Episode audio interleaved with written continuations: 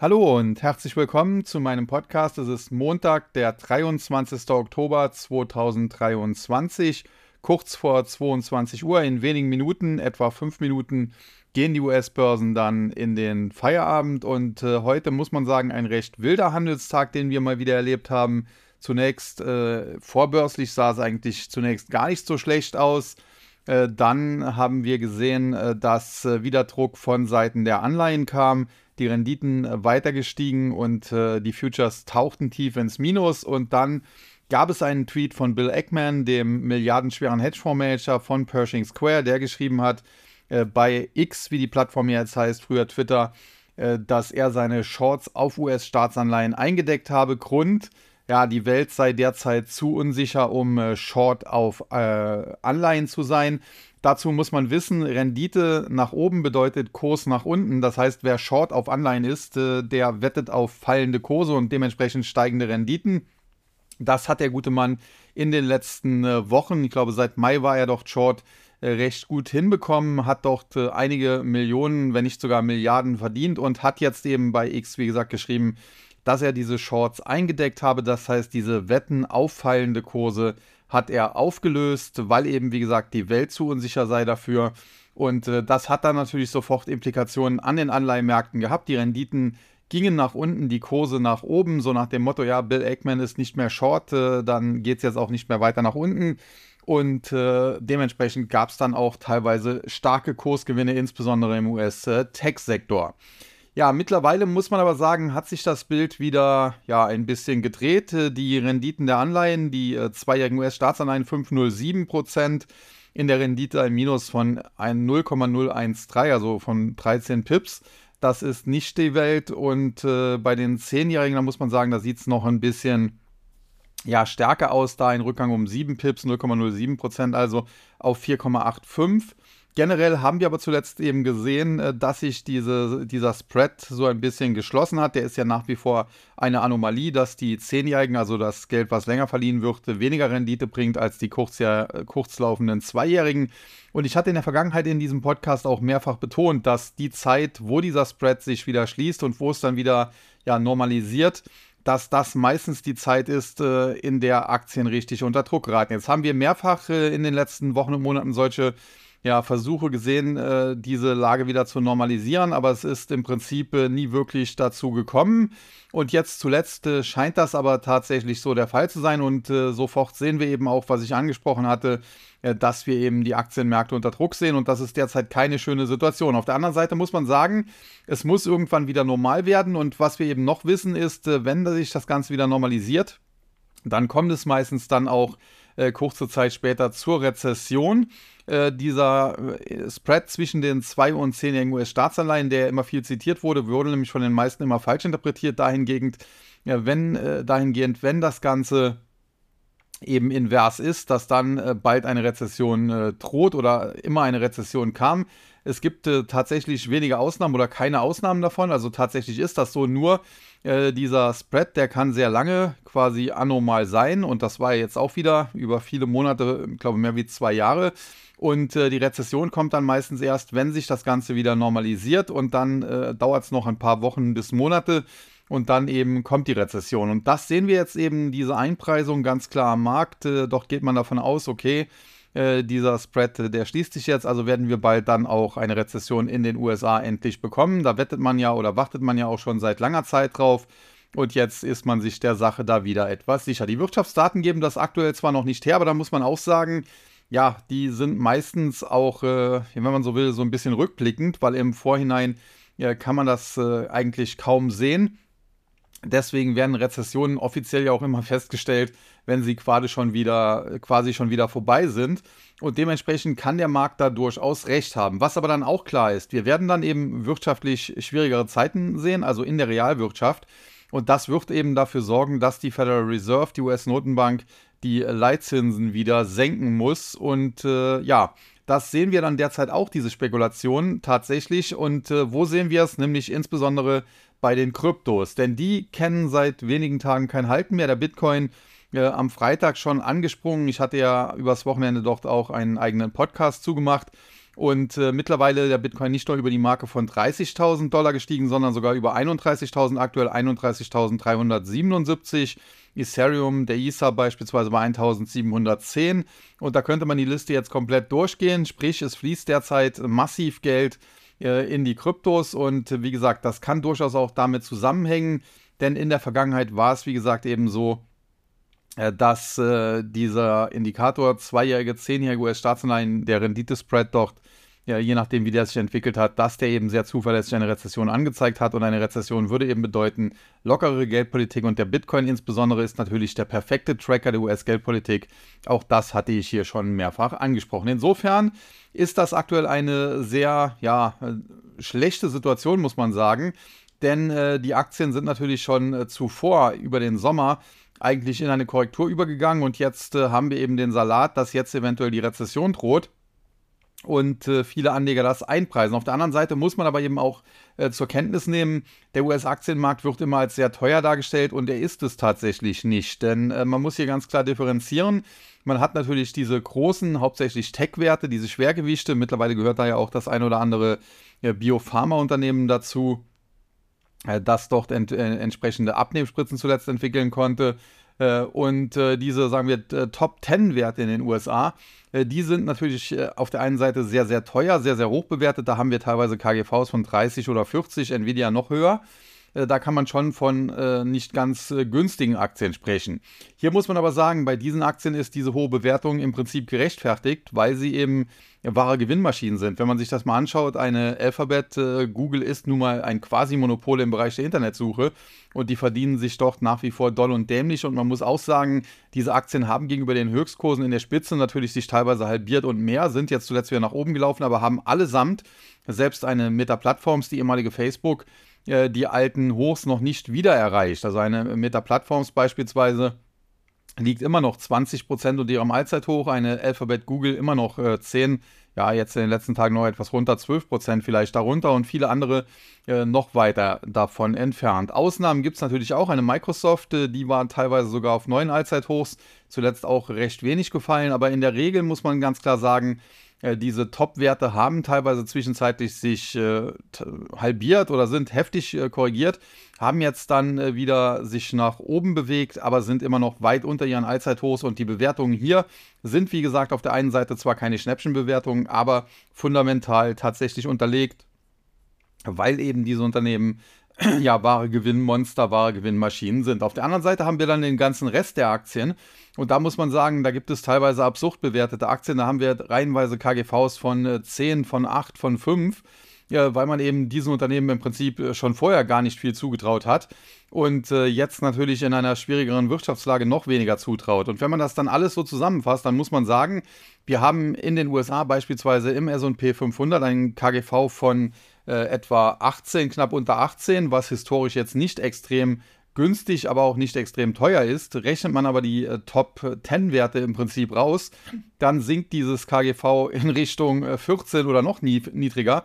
Und wenn man sich dann anschaut, dass wir teilweise äh, die niedrigste Bewertung in dem Index bei, bei etwa 12 hatten, aber das zu einer Zeit war, als wirklich die Weltwirtschaft äh, ja in eine Weltwirtschaftskrise zu kippen drohte, nämlich damals nach Lehman Brothers dann muss man sagen, hier ist schon sehr, sehr viel eingepreist. Mag sein, dass diese Top-Werte noch ein bisschen nachgeben und äh, das drückt natürlich dann auf die Indizes, aber bei den äh, kleinen Werten oder bei den äh, nicht so top gewichteten Werten, da muss man sagen, da sind die Bewertungen in der Regel nicht exorbitant hoch. Natürlich gibt es da auch manche Ausnahmen. Und dann gibt es natürlich auch noch die Sondersituation, dass viele Unternehmen natürlich äh, auf Cash sitzen. Natürlich die beiden größten äh, Cash-Holder wenn man so will, Apple und Microsoft, beide mit jeweils etwa 60 Milliarden US-Dollar, die sie aktuell natürlich mit über 5% äh, verzinst anlegen können, relativ äh, risikolos in US-Staatsanleihen. Das heißt, bei Microsoft oder Apple, da gibt es jedes Jahr schon 3 Milliarden Gewinn und da haben die noch kein einziges Gerät oder keine einzige Software verkauft. Also das muss man hier auch dazu sagen. Aber das betrifft eben nicht nur diese ganz großen, denn äh, schaut man sich eine Zoom-Video an, so haben auch die etwa äh, ja, 6 Milliarden US-Dollar Cash äh, da rumliegen. sind natürlich nicht die 60, die Microsoft hat, aber auch hier 5% und mehr auf 6 Milliarden. Dann hat Zoom Video jedes Jahr schon 300 Millionen US-Dollar eingefahren an Gewinn, ohne eine einzige Videokonferenz je abgehalten zu haben. Und das sind natürlich dann auch beeindruckende Zahlen und die zeigen dann eben auch, dass diese Bewertungen auch im Tech-Sektor in der Regel nicht so absolut übertrieben sind. Und wenn man sich anschaut, was da teilweise mit Werten auch passiert ist, eine PayPal, die von über 300 Dollar ja in Richtung 50 jetzt gefallen ist, das sind ja auch exorbitante Kursbewegungen, eine Sechstelung im Kurs. Und hier handelt es sich ja nicht um irgendeine Currywurstbude, irgendeine kleine Klitsche, sondern PayPal, ein immer noch Weltkonzern mit einem ja, wohlklingenden Markennamen, auch wenn da in den letzten Jahren vielleicht auch nicht alles Gold äh, war, was geglänzt hat. Und äh, wie gesagt, da muss man so definitiv ganz einfach mal nüchtern analysieren und dann äh, sich ganz klar machen, kurzfristig äh, wird das Ganze noch hart bleiben, gerade auch, äh, weil es an den Anleihenmärkten zuletzt eine Übertreibung gab, die jetzt heute so ein bisschen ja, beruhigt wurde durch Bill Eggman. Eigentlich wäre das vielleicht auch eher Aufgabe von Jerome Powell oder anderen der FED gewesen oder des FOMC gewesen, da muss man auch äh, wieder differenzieren, denn im Prinzip haben alle Mitglieder des FOMC zuletzt gesagt, ja, an den Anleihemärkten, da wird derzeit schon ein bisschen übertrieben. Äh, das hilft uns insofern, dann brauchen wir wahrscheinlich nicht mehr so an der Zinsschraube drehen, was eigentlich die Situation da hätte auch beruhigen müssen. Und dann letzte Woche Donnerstag äh, tritt Jerome Powell in New York äh, vor dem Economic Club äh, of New York auf und äh, ja, sagt dazu eigentlich nichts, beziehungsweise schürt eher noch Zinsangst, indem er sagt, naja, bisher ist die Entwicklung zwar in die richtige Richtung, aber das müssen wir genau im Auge behalten. Und wenn der Arbeitsmarkt nicht abkühlt, bla bla bla blub, äh, dann müssen wir doch weiter an der Zinsschraube drehen. Und äh, das war sicherlich alles andere als hilfreich.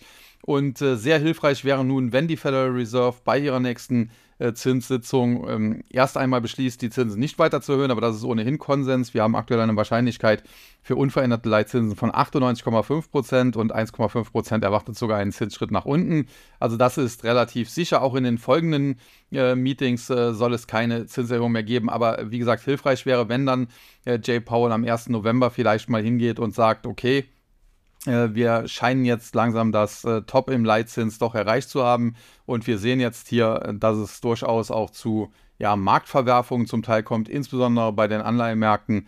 Und äh, das behalten wir im Auge und werden im Zweifel auch handeln, damit das Ganze nicht eskaliert. Um hier so eine Situation, wie wir sie ja schon vor wenigen äh, Monaten einmal hatten, als da die US-Regionalbanken im März ins Trudeln geraten sind, um das eben ja, äh, zu verhindern, um das auszubremsen diese Spekulationen. Ja, und während ich jetzt hier äh, geredet habe, ist dann äh, der US-Markt, wie gesagt, dann auch in den Feierabend gegangen. Und äh, generell muss man sagen, ja, ein schöner Handelstag war es dann am Ende heute doch nicht. Der S&P mit einem kleinen Minus von 0,17%, 4.217, hält sich noch über der Marke von 4.200. Dow Jones verliert 190,87 Punkte oder 0,58%. 32.936,41, ein, ein Minus unter die Marke von 33.000, nachdem wir zuletzt noch auf der Oberseite ja den Versuch sogar hatten, äh, nach oben auszubrechen. Und wenigstens der Nasdaq äh, konnte sich am Ende dann doch noch leicht ins Plus retten, muss man sagen. Äh, der Nasdaq Composite, der breiter gefasste Index mit einem Plus von 34,52 Punkten oder 0,27 Prozent. Der Nasdaq 100 mit den Top-Werten wie Nvidia, wie Alphabet und so weiter mit einem Plus ja, von ja, etwas mehr als 0,3 Prozent. Aber wie gesagt, alles in allem dann doch kein so schöner Handelstag, gerade auch wenn man äh, berücksichtigt, dass beispielsweise der Nasdaq 100 zwischenzeitlich 130, 140 Punkte im Plus lag und das am Ende dann doch wieder sehr stark zusammengeschmolzen ist.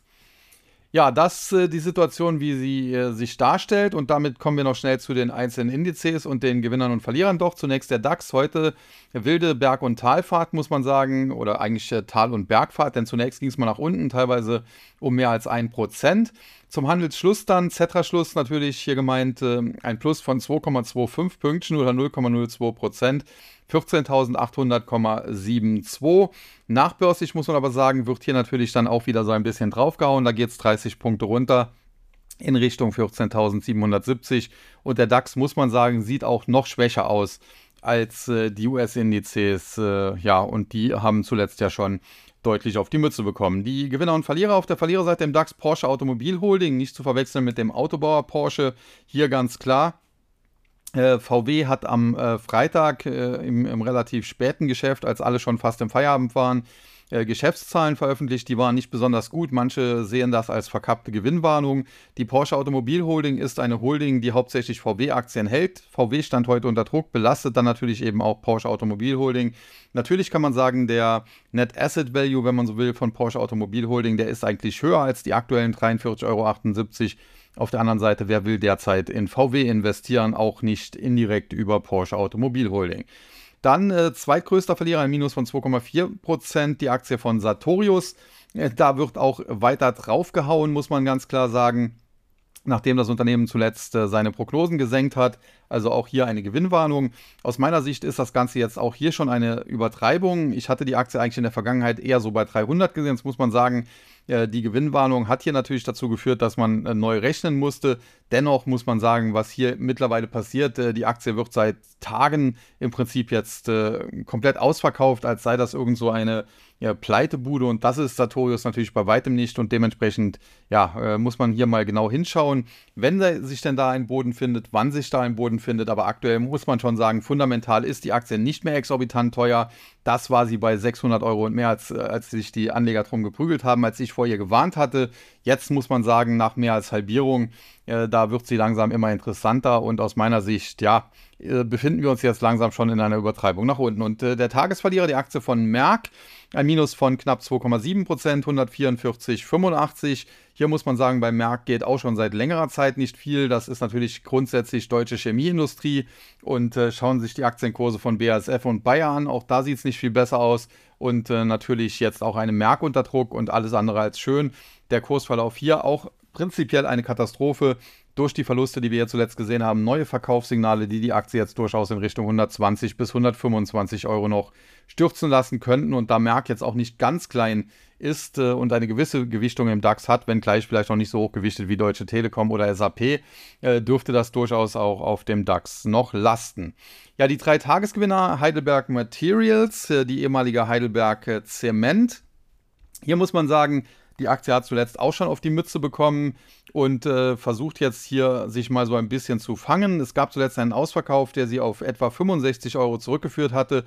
Jetzt haben wir uns zuletzt ein bisschen erholt. In der Spitze waren wir schon wieder bei knapp 68. Muss man auch abwarten, ob diese Erholung äh, nur eine kurzfristige Gegenbewegung war, was im aktuellen Marktumfeld leider wahrscheinlicher ist, oder äh, ob sich äh, ja, die Aktie jetzt doch wieder fangen kann, ob man jetzt sagt, okay, hier ist jetzt alles Negative eingepreist. Entscheidend hier die Marke 64 bis 65 Euro, die wir zuletzt so ein bisschen angelaufen haben. Solange die hält, haben die Bullen Chancen, äh, dass es das nach unten war. Sobald die bricht, kriegen wir Verkaufssignale in Richtung 50 Euro. Und dann heißt es, rette sich wer kann, das heißt verkaufen oder wer mutig ist und das kann vielleicht sogar shorten. Dann Zalando, auch hier eine Aktie, die völlig zusammengebrochen ist, muss man sagen. Zwischenzeitlich dann wieder deutliche Kurserholung, aber jetzt seit einiger Zeit geht es dann eben nach unten. Aber im Bereich unterhalb von 20 Euro haben sich zuletzt immer Käufer gefunden, so im Bereich, ja, knapp unter 20 Euro, 19,90 Euro, sowas um den Dreh.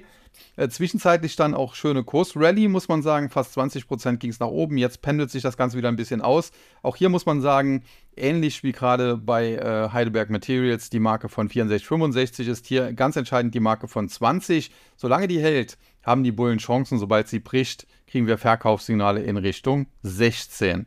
Ja, und der Tagesgewinner, die Aktie von Covestro, da warten nach wie vor viele Anleger auf ein Übernahmeangebot, äh, das hier schon quasi so ein bisschen indirekt angekündigt worden ist. Es wurden Übernahmeverhandlungen bestätigt. Bisher konnte man sich noch nicht auf den Preis einigen. Deswegen die Aktie war zwischenzeitlich auf etwa 54 Euro und einen Tick mehr nach oben geschossen, jetzt zuletzt äh, zurückgefallen.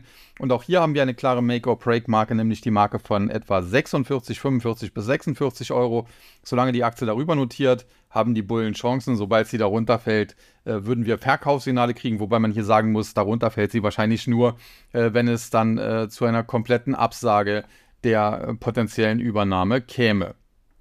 Ja, dann der MDAX äh, heute am Ende mit einem Plus von knapp 14 Punkten, 13,97 oder 0,06 Prozent, 24.079,62. Der Index charttechnisch natürlich auch katastrophal. Gewinner und Verlierer auf der Verliererseite äh, deutsche, äh, Quatsch, deutsche Telefonica, Deu Telefonica Deutschland Holding, so heißt sie richtig.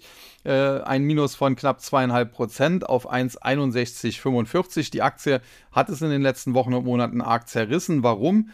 Ja, äh, grundsätzlich war das ja noch nie ein besonders starker Wert und ich hatte hier immer gesagt, ja, wer auf Dividenden Wert legt, kann sich das mal anschauen, aber da muss man auch schauen, ist die Dividende sicher und ein großer Fan davon bin ich nicht. Und dann gab es vor einigen Wochen eben die Meldung, dass äh, ja 1 und 1 bzw. United Internet, äh, die Muttergesellschaft und Vodafone sich auf eine engere Zusammenarbeit da geeinigt haben, auch in Sachen 5G-Netz, Netzaufbau und so weiter.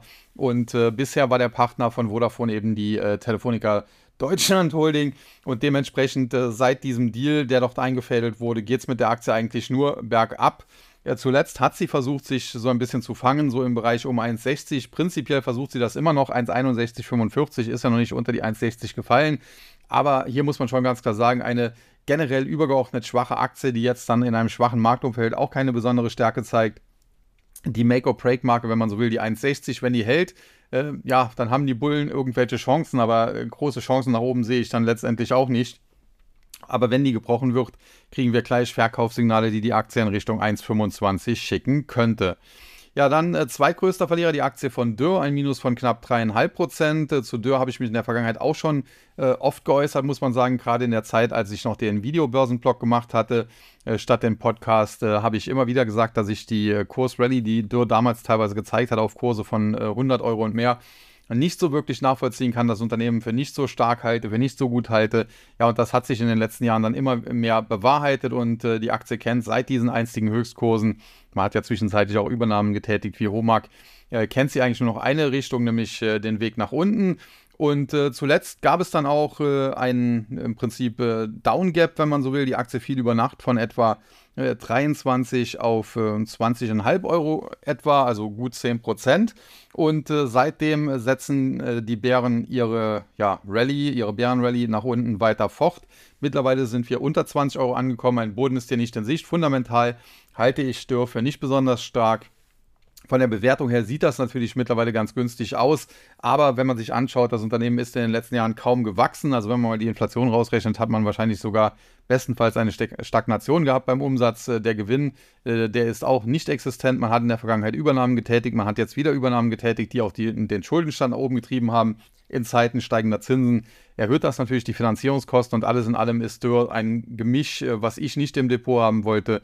Also ich kann gut verstehen, dass diese Aktie sich da auf dem Weg nach unten befindet. Ja, und der Top-Verlierer, die Aktie von Evotech, ein Minus von über 4%. Hier muss man sagen, ganz grundsätzlich eigentlich ein gutes Unternehmen, das beste deutsche Biotech-Unternehmen, aber Biotech ist derzeit nicht sonderlich in. In der Vergangenheit hatte Evotech dann ein Problem mit einem Hackerangriff, deswegen musste man äh, die Prognosen senken. Man ist, äh, konnte zwischenzeitlich nicht mal den, den Jahresabschluss äh, rechtzeitig vorlegen, weil man eben aufgrund des Hackerangriffes äh, nicht äh, ja, in der Zeit, äh, die vorgesehen war, fertig wurde. Und äh, aus charttechnischer Sicht hat die Aktie eine SKS-Formation mehr oder weniger mustergültig vollendet mit dem Bruch der Marke von 1950 und das Kursziel, äh, was es daraus eben abzuleiten äh, gab, äh, liegt im Bereich von 10 Euro. Ich hätte mir nicht unbedingt vorstellen können, dass das erreicht wird, noch vor wenigen Wochen, aber mittlerweile und in diesem Marktumfeld die Aktie nur noch bei etwa 16 Euro also da sollte man im Zweifel das Schlimmste auf dem Schirm haben und tatsächlich wohl mit 10 Euro rechnen, auch wenn das dann fundamental wahrscheinlich eine Übertreibung wäre. Und dann die Gewinnerseite, CTS Eventim, die Aktie zuletzt äh, aufgrund von äh, Böhmermann-Vorwürfen im ZDF-Magazin Royalia unter Druck geraten. Äh, jetzt versuchen äh, die Bullen langsam sie etwas zu stabilisieren, immer so im Bereich 52 Euro, 52,50 Euro.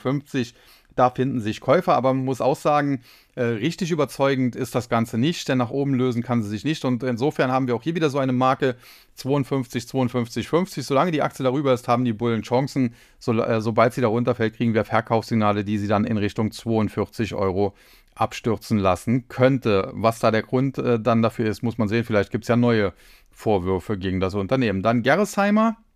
Heute ein Plus von 2,6 Prozent einer der wenigen Lichtblicke auch äh, in den Indizes. Generell muss man sagen, die Aktie lange, lange sehr gut gelaufen. Im Top waren wir dann bei über 120 Euro. Ich hatte die Aktie auf dem Weg nach oben einigermaßen gut begleitet, hat sie, hatte sie öfter positiv besprochen, habe dann aber auch gesagt, so im Bereich 120 und darüber, da wird es dann langsam doch etwas teuer. Und jetzt haben wir eben die Korrektur gesehen. Das Problem ist, eine normale Korrektur hätte im Bereich 100 Euro enden müssen. Wir sind im Tief aber schon bis auf etwa 92 gefallen, haben uns dann zwischenzeitlich wieder in Richtung 108 erholt. Jetzt zuletzt ging es wieder nach unten. Aktuell stehen wir bei 98,5 etwa. Muss man mal schauen. Alles in allem muss man sagen, die Marke 92, 92,50 hier auch eine Make or Break. Solange die Aktie darüber notiert, haben die Bullen Chancen. Äh, sobald sie darunter fällt, kriegen wir Verkaufssignale und äh, müssen im Zweifel auch mit Kurszielen um 75 Euro uns noch anfreunden. Ja, und der Tagesgewinner, die Aktie von Redcare Pharmacy, die ehemalige Shop-Apotheke, haben sich jetzt ja einen neuen Namen gegeben vor einigen Wochen und generell sehr starke Aktie, kürzlich nochmal nach oben gelaufen, bis auf fast 120. So ganz kann ich das fundamental nicht nachvollziehen, denn Online-Apotheken sind zwar durchaus kein schlechtes Geschäft, aber ist natürlich auch harter Wettbewerbsdruck. Insofern äh, die absoluten Gewinnmaschinen aller Alphabet äh, wird es da nicht geben am Ende, aber das äh, wird von vielen Anlegern schon seit einiger Zeit eher so eingepreist. Redcare Pharmacy muss man sagen im Top, wie gesagt, bei fast 120 gewesen, jetzt zuletzt zurückgefallen in Richtung der Unterstützung um 100. Da ist sie jetzt nochmal abgeprallt, aktuell um die 108. Auch hier die 100 Euro quasi eine Make-or-Break-Marke. Solange die Aktie darüber notiert, haben die Bullen Chancen. Sobald es darunter geht, muss man mit einer Korrektur in Richtung 80 Euro rechnen. Dann der S-DAX heute am Ende mit einem Minus von knapp 60 Punkten, 59,96 Punkten oder 0,5 Prozent, 12.213,88. Auch hier muss man sagen, der Index gibt ein charttechnisch trauriges Bild ab. Auf der Verliererseite die Aktien von New Work, auch eine Aktie, ehemalige Zing, die ich hier damals noch im Videobörsenblog immer wieder äh, ja, negativ besprochen habe, weil ich immer gesagt habe, ich kann nicht verstehen, warum die bei 300 Euro und mehr steht. Ja, mittlerweile tut sie das auch nicht mehr. Mittlerweile ist sie nicht mal mehr 100 Euro wert. Wir hatten zuletzt hier ganz klar auch eine Gewinnwarnung. Die hat die Aktie nochmal unter Druck gesetzt. Der ist unter die Unterstützung bei 90 gefallen. Damit wurde ein Kursziel so im Bereich von 72 äh, ausgelöst. Aktuell stehen wir schon 69. Das heißt, wir sind drauf und dran, das nächste Verkaufssignal zu generieren. Und äh, das hätte dann durchaus Kursziele so im Bereich 54 bis 56 Euro zur Folge, wenn die Aktie jetzt nicht in den nächsten Tagen Gas nach oben gibt. Dann Around Town aus dem Immobiliensektor war unter 1 Euro aus meiner Sicht eine Spekulation. Äh, und äh, die ist auch aufgegangen. In der Spitze war die Aktie mehr als verdoppelt bei 2,33, aber vor wenigen Tagen hier im Podcast hatte ich dann auch gesagt, das sind eigentlich äh, Kurse, die sind schon zu hoch und äh, da wird es durchaus eine deutlichere Korrektur geben. Jetzt natürlich in Zusammenhang mit diesem schwachen Marktumfeld hat es die Aktie dann auch wieder hart erwischt. Sie ist zurückgefallen von über 2,33, 2,34 jetzt auf 1,85. Das sind natürlich schon exorbitante Bewegungen und äh, generell muss man halt hier auf dem Schirm haben, wenn der Markt sich nicht fängt, dann kann auch diese Aktie wieder auf 1,50, 1,40 sowas zurückfallen. Und äh, das kann hier im Zweifel auch schnell gehen. Also insofern äh, war eine nette Spekulation. Äh, wer tief eingestiegen ist, hat immer noch fast 100% Gewinn und sollte sich nach wie vor Gedanken darüber machen, ob er hier nicht vielleicht zumindest Teilgewinne rauszieht, äh, wenn er das nicht schon über 2 Euro damals gemacht hat äh, oder sogar die Position ganz verkauft.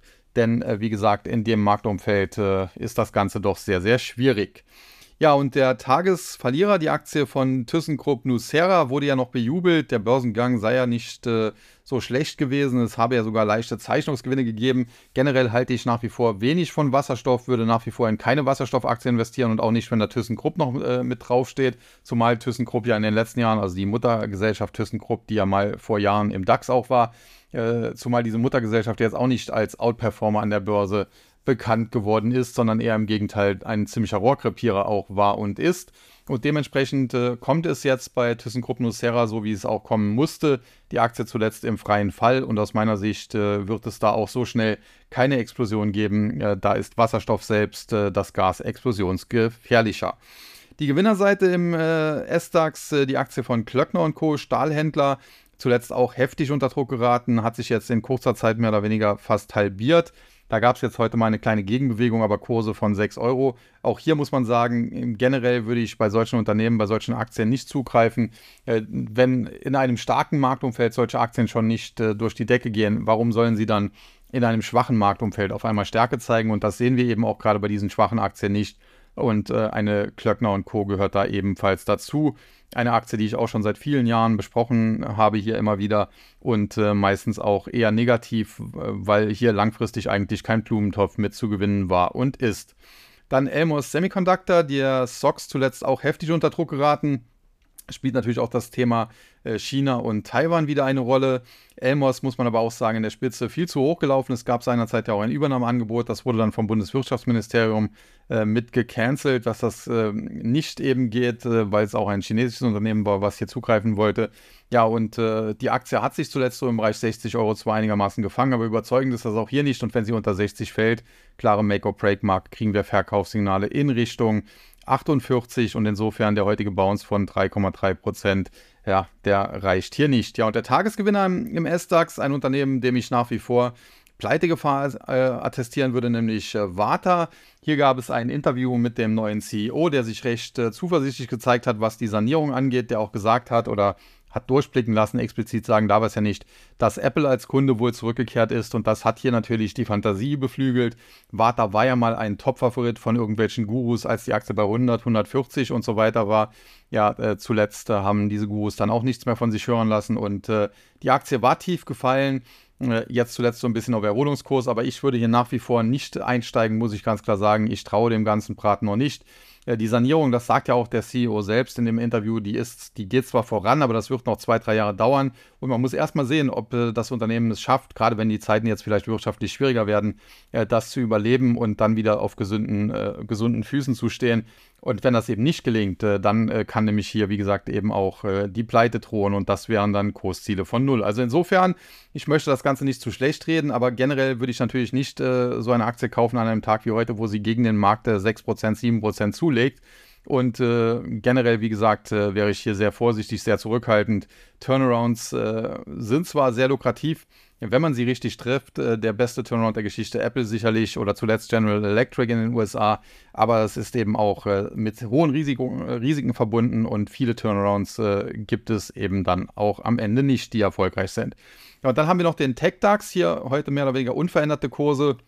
Minus 0,03 Punkte oder eine rote 0, 2843,35, dennoch nach wie vor deutlich unter der Marke von 3000 und damit haben wir Verkaufssignale die den Index noch in Richtung 2400 bis 2500 Punkte drücken könnten. Also da ist noch durchaus etwa 10, 12 Prozent Luft nach unten alleine im Index und was das für einige Einzelwerte bedeutet, kann sich jeder ausrechnen. Gewinner und Verlierer auf der Verliererseite Sartorius, eben bereits besprochen, dann Telefonica Deutschland ebenfalls besprochen und Evotech.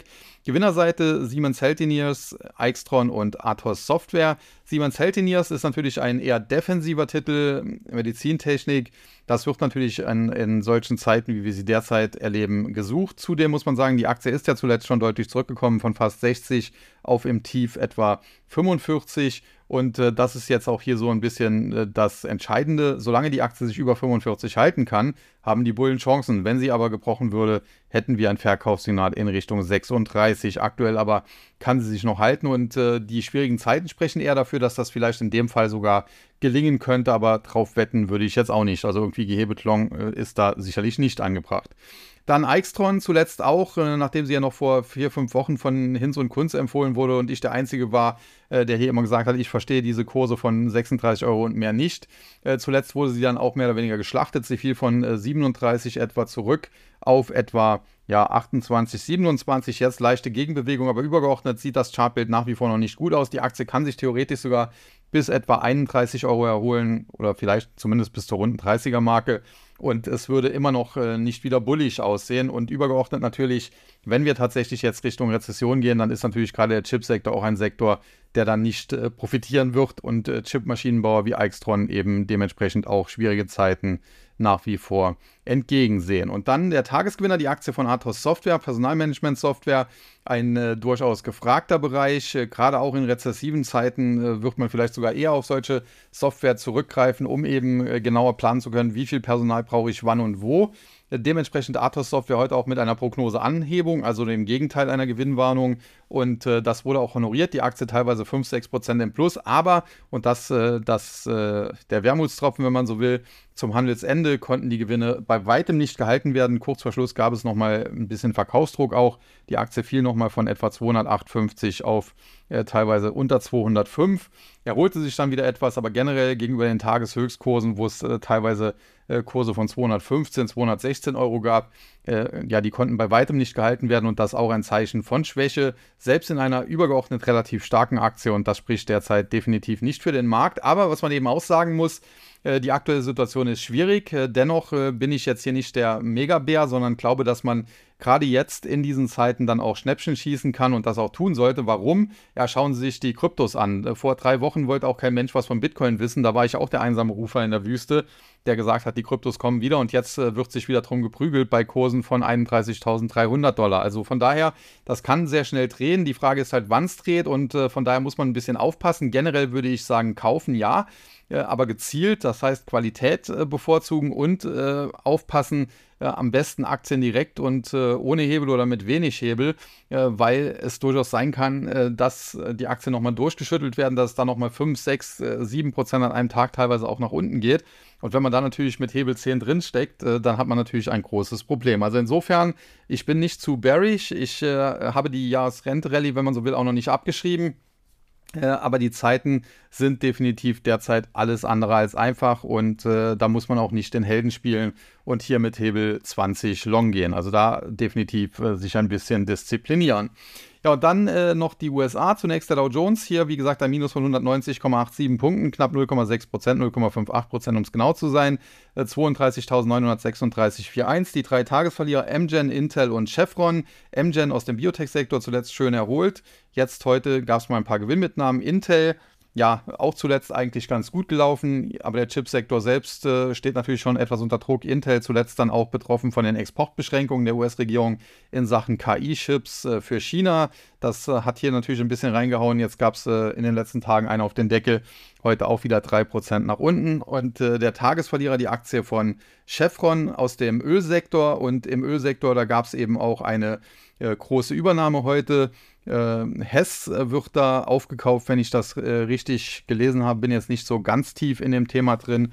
Es gab wohl ein Übernahmeangebot für die Hess Corporation äh, und äh, ja, das hat äh, hier für viel Aufmerksamkeit in diesem Sektor gesorgt, aber vielleicht auch für gewisse Besorgnis, dass hier ja, weitere Übernahmen auch anstehen könnten und die sind ja normalerweise sehr teuer, da muss man Aufschläge normalerweise für bezahlen und äh, der Ölpreis ist tendenziell aktuell schon eher hoch. Also das auf diesem Level dann zu machen, ja, da, da stellen auch einige Investoren den Sinn vielleicht so ein bisschen in Frage. Nichtsdestotrotz, äh, Chevron generell natürlich äh, gutes Unternehmen, äh, muss man schon ganz klar sagen. Aber ich glaube, wie gesagt, dass der Ölpreis tendenziell aktuell eher ein bisschen hoch ist, auch durch die Situation in Nahost, die ja zuletzt etwas eskaliert ist und äh, könnte mir vorstellen, dass Ölwerte daher in den nächsten Tagen jetzt auch nicht äh, zu den ganz großen Highflyern mehr gehören werden. Ich hatte dazu ja auch einen Podcast äh, vor etwa einer Woche gemacht. Ich glaube, Freitag vor einer Woche war es. Ja, und dann die drei Tagesgewinner. Walmart, äh, defensiv Einzelhändler plus 1,4%. American Express, zuletzt mit Quartalszahlen, die ganz gut waren. Äh, da sieht man, die US-Konsumenten, die sind immer noch in good shape, wie die Amerikaner so schön sagen und äh, konsumieren auf Teufel komm raus und immer mehr auf Kreditkarte. Und dennoch äh, gibt es bisher noch keine ganz großen Ausfälle, weil auch der Arbeitsmarkt sehr stabil sich in den USA eben präsentiert. Äh, nichtsdestotrotz, American Express sollte man definitiv als Aktie schon deswegen im Auge behalten, weil sie eben auch äh, gute Hinweise auf die äh, Konjunkturentwicklung in Amerika geben kann. Und der Tagesgewinner, Walgreens Boot Alliance mit einem Plus von knapp 3,3 Prozent. Ja, die Aktie zuletzt wild hin und her gesprungen, weil es äh, da einen neuen Chef gibt, der jetzt da aufräumen möchte, auch schon erste Schritte eingeleitet hat. Und da denken halt einige auch, dass da ein Turnaround passieren könnte. Aber auch hier, wie gesagt, die Warnung. Generell Turnaround-Spekulationen können sehr lukrativ sein. Da kann man sein Geld verdoppeln, verdreifachen und mehr. Wie gesagt, der beste Turnaround der Geschichte Apple mit Steve Jobs. Aber das gibt es eben auch nicht jeden Tag und viele Turnaround-Versuche gehen eben auch schief und dementsprechend sollte man eben zurückhaltend sein und äh, da auch nicht den absoluten Helden spielen. Und der Nasdaq 100 am Ende, wie gesagt, mit einem Plus von nicht ganz 50 Punkten, genau genommen waren es äh, 43,97 oder 0,3 Prozent, 14.604,85. Verliererseite Enphase Energy, der Solarsektor zuletzt natürlich richtig nochmal abgeschlachtet, auch nach der Gewinnwarnung von Solar Edge die auch auf andere Solarwerte durchgeschlagen hat. Auch hier, ich hatte rechtzeitig davor gewarnt, schon letztes Jahr davor gewarnt, dass aufgrund von Subventionen hier ganz klar eine Sonderkonjunktur stattgefunden hat und viele äh, Unternehmen super Umsatz und Gewinn äh, ausweisen und die äh, Bewertungen daraufhin auch durch die Decke gegangen sind, aber dass das nicht nachhaltig ist, weil der Staat eben nicht dauerhaft über Jahre ja, so stark subventionieren kann und wird. Und genau das sehen wir jetzt, diese Blasen platzen. Dann Intel eben schon im Zusammenhang mit dem Dow Jones besprochen und der Tagesverlierer die Aktie von O'Reilly Automotive und das eigentlich eine Aktie, die in den letzten Jahren zu den stärksten am US-Markt gehört hat und die jetzt in letzter Zeit auch unter Druck gerät, muss man ganz klar sagen. Im Top äh, war diese Aktie knapp bei 1000 Dollar, vor kurzem noch. Jetzt sind wir unter 900 gefallen und das muss man definitiv auch im Auge behalten, denn äh, die Marke von 875 Dollar und da sind wir jetzt mit 878,67 sehr nah rangekommen. Das ist hier so eine Art Make-or-Break-Marke. Solange die gehalten werden kann, ist noch alles in Ordnung. Wenn die bricht, kriegen wir Verkaufssignale und wir könnten dann hier tatsächlich Korrekturen in Richtung 750, vielleicht sogar 725 Dollar sehen. Die Gewinnerseite Walgreens Boot Alliance, eben schon besprochen, dann Airbnb zuletzt auf den Deckel bekommen, heute mal eine Gegenbewegung, aber übergeordnet sieht das im Chart jetzt auch nicht mehr so besonders schön aus, weil es eben in den letzten äh, Tagen und Wochen hier äh, zu schwach war. Wir sind insbesondere auch nachhaltig unter die Marke von 125 gefallen. Jetzt heute zwar wieder ein bisschen über die 120 geklettert, aber tendenziell sogar eine Erholung bis 125 würde das Chartbild noch nicht drehen. Es müsste eigentlich sogar über 135 gehen, um wieder bullischer auszusehen. Und insofern äh, sollte man auch hier vorsichtig sein. Und äh, der Tagesgewinner, die Aktie von Nvidia, äh, da muss man sagen, gab es zuletzt auch viele, die gesagt haben, die Aktie wird äh, nochmal deutlich fallen, muss unter 400 Dollar fallen und so weiter.